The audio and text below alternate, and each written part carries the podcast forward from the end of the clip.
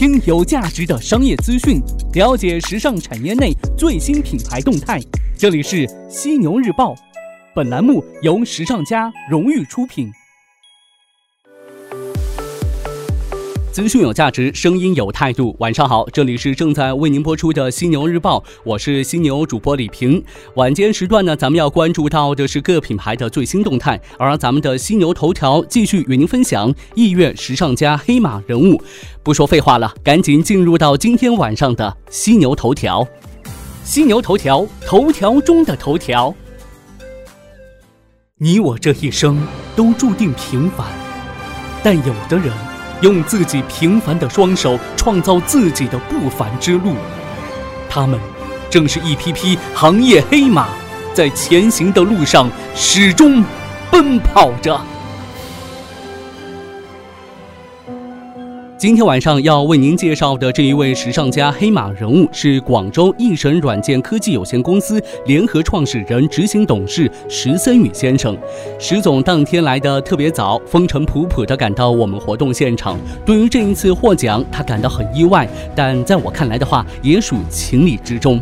大家好，我是易神软件的联合创始人兼执行董事，我是石生宇。非常感谢主办方，然后这次呃筹办了这么一个盛会，呃，其实这个奖倒挺挺意外的啊，这样的啊，因为呃时尚行业来说的话，入行已经十多年了，啊呃 IT 类的奖还蛮多的，然后这种行业类的奖这是第一个，这样的啊，反正呃蛮荣幸的。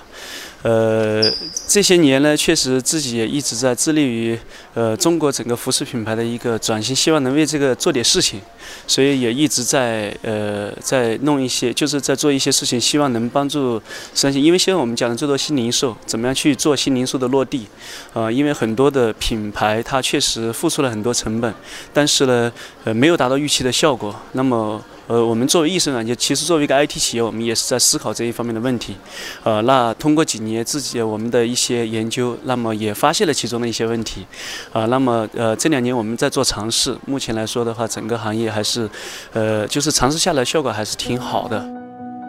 通过刚才石总的获奖感言，我们能了解到，易神软件科技有限公司这两年都在为服饰行业服务，服务服饰行业已经是超过十年，服务的服装企业超过一百家，曾服务过的企业有新百伦鞋业、法国公鸡、江苏千仞港集团、奥利农集团、时尚小鱼、品力等等。近几年来呢，一直致力于服饰企业新零售的研究与落地，帮助多个服装品牌成功转型。那对于中中国服饰品牌目前面临的问题，石总说道：“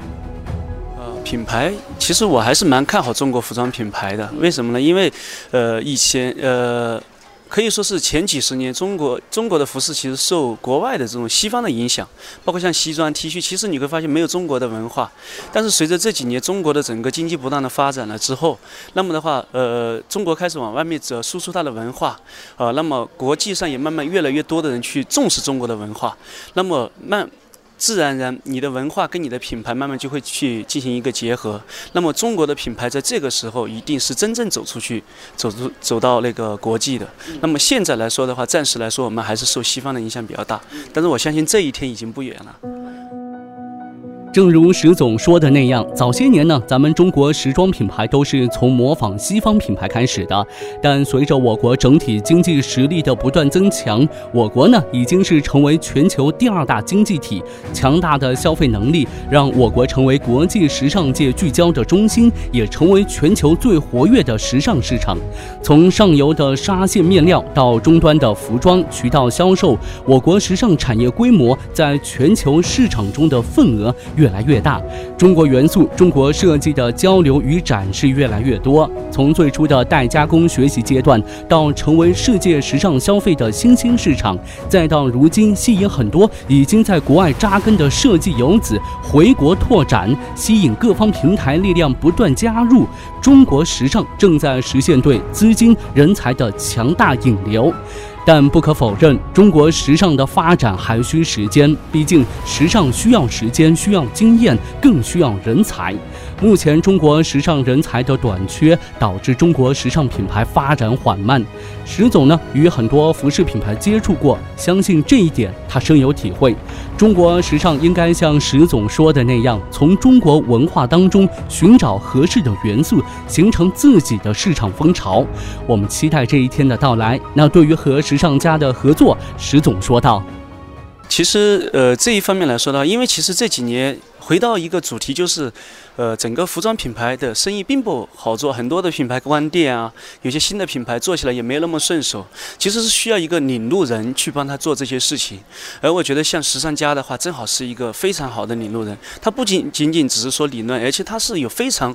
非常强的这种实战经验，所以他去他能带领着这些品牌，真正帮他怎么去重塑他的品牌，怎么去做他的运营，怎么样去管理他的商品。我觉得在这一方面来说的话，我觉得，呃，时尚。家对整个这个行业来说，它的影响是非常非常大的。谢谢石总的高度评价。对于我们时尚家来说，革命尚未成功，同志还需努力呀。不过，正如石总所言，时尚家学院注重理论知识，但同时更注重实践。理论和实践相结合，才能让来上课的同学有货真价实的收获。最后，再一次祝贺石总，也希望在石总的带领下，一神软件能帮助到更多的中国服饰品牌。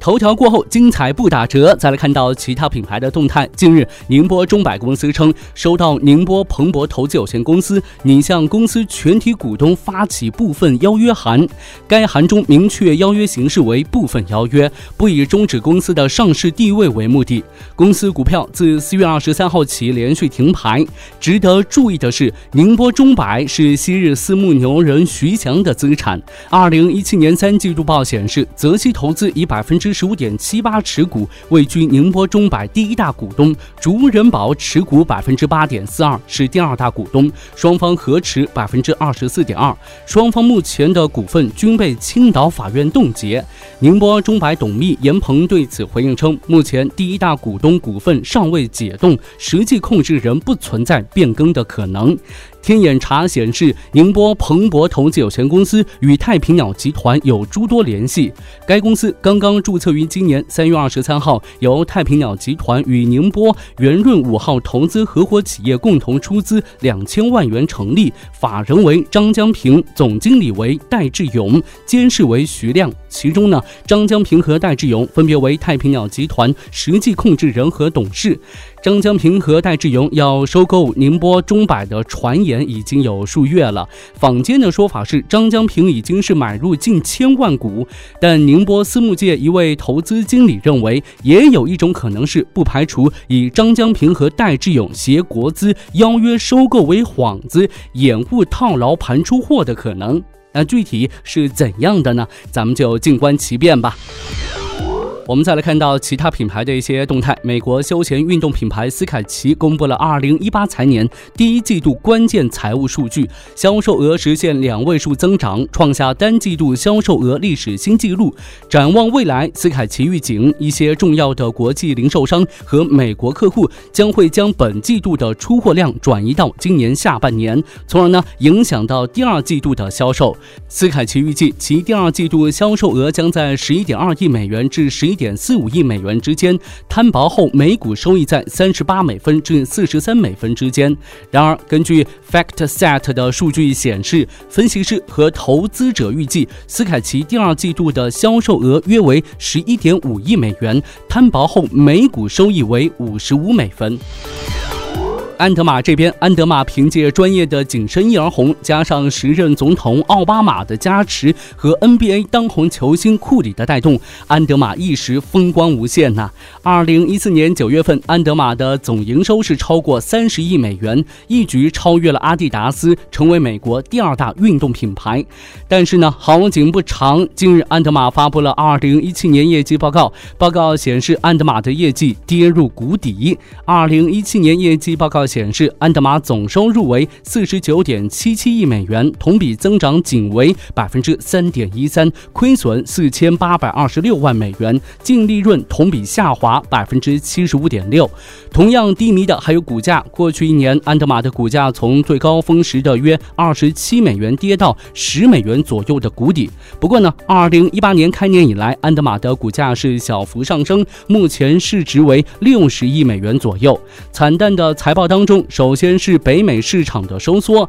三十八点零二亿美元的年收入，同比下滑百分之五点零七，占全球市场的百分之七十六点五，这比比二零一六年减少了近七个百分点。其次呢，在男性青少年选择放弃的消费品牌当中呢，安德玛高居第一位，这意味着男孩们在很大程度上已经失去穿着该品牌衣服的意愿，而在女性选择放弃的品牌榜单上，安德玛首次入围，排在第十位，同样不容乐观呐。这就意味着安德玛正在被美国年轻人淘汰。十年河东，十年河西。二零一四年九月份，安德玛的总营收是超过三十亿美元，一举超越了阿迪达斯。那刚才也说了，当时是成为美国第二大运动品牌。但是三年之后，业绩跌入谷底，运动市场的剧烈变化让安德玛更难以及时的捕捉年轻消费者的喜好。如果没有创新的产品与吸引人的线上线下购物体验，那么业绩翻身是非常艰难的事情。另外呢，加强数据安安全防护方面，减少负面新闻也是重要的一点呐。我们最后来关注到的是杰尼亚集团，经过一系列的改革重组之后，意大利服装集团杰尼亚去年业绩成功实现触底反弹。根据杰尼亚集团近日公布的2017年财报数据显示，得益于中国等新兴市场业绩的强劲表现以及新品牌战略的实施，集团在截至去年12月31号的十二个月内，净利润猛涨百分之六十四至三千两百八十万欧元，折旧摊。销前利润增长百分之十三点六，至一点四二亿欧元，销售额同比增长是百分之二点三，至十一点八亿欧元。根据了解，去年中国内地的销售额占到杰尼亚集团整体收入的三分之一。目前呢，集团正在不断的收集中国消费者的大数据，以更好的满足该群体的需求，从而呢促进集团业绩加速增长。与此同时，得益于杰尼亚集团对线上线下全渠道的整合。和个性化服务的提升，集团在美国市场的业绩表现也是有所改善的。欧洲市场则受到地缘政治经济动荡影响，暂未出现复苏的迹象。截至二零一七年底，杰尼亚集团在全球共拥有五百零四家门店，其中有二百七十二家为直营门店。好的，今天晚上呢，咱们就聊这么多。想要更全面的了解时尚家学院，您可以在微信当中搜索“时尚家学院”小程序，同时呢，也有精彩课程等您来约。我是犀牛主播李平，明天早上的犀牛日报与您不听不散。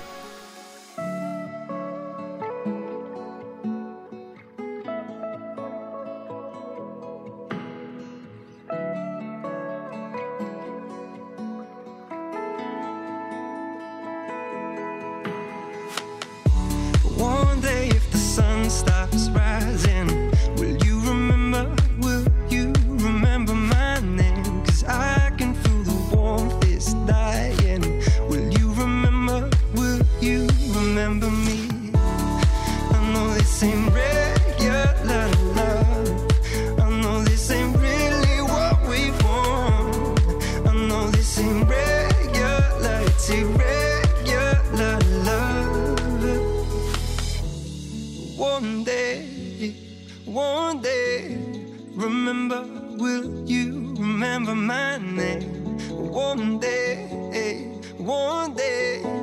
remember? Will you